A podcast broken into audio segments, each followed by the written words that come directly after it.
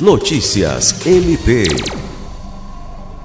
Nesta segunda-feira, 21 de fevereiro, o Procurador-Geral de Justiça, Danilo Louvisaro do Nascimento, assinou a Portaria 738 de 2022, que reativa o Grupo Especial de Apoio à Prevenção e Resposta a Situações de Emergência ou Estado de Calamidade devido à ocorrência de desastres. A principal finalidade é acompanhar de perto a situação das enchentes no Acre.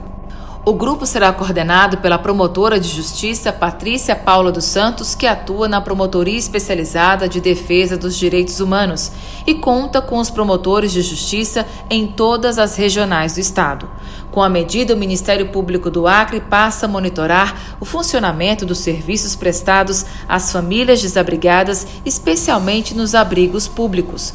No Jordão, município gravemente afetado pelo transbordamento dos rios Tarauacá e Jordão, o Ministério Público do Acre solicitou informações sobre a existência de plano de acompanhamento de enchentes, planos de contingência operacional, entre outras medidas adotadas para o enfrentamento da situação.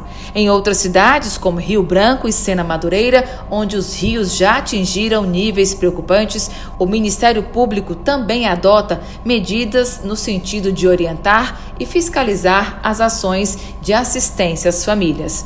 Alice Regina, para a Agência de Notícias do Ministério Público do Estado do Acre.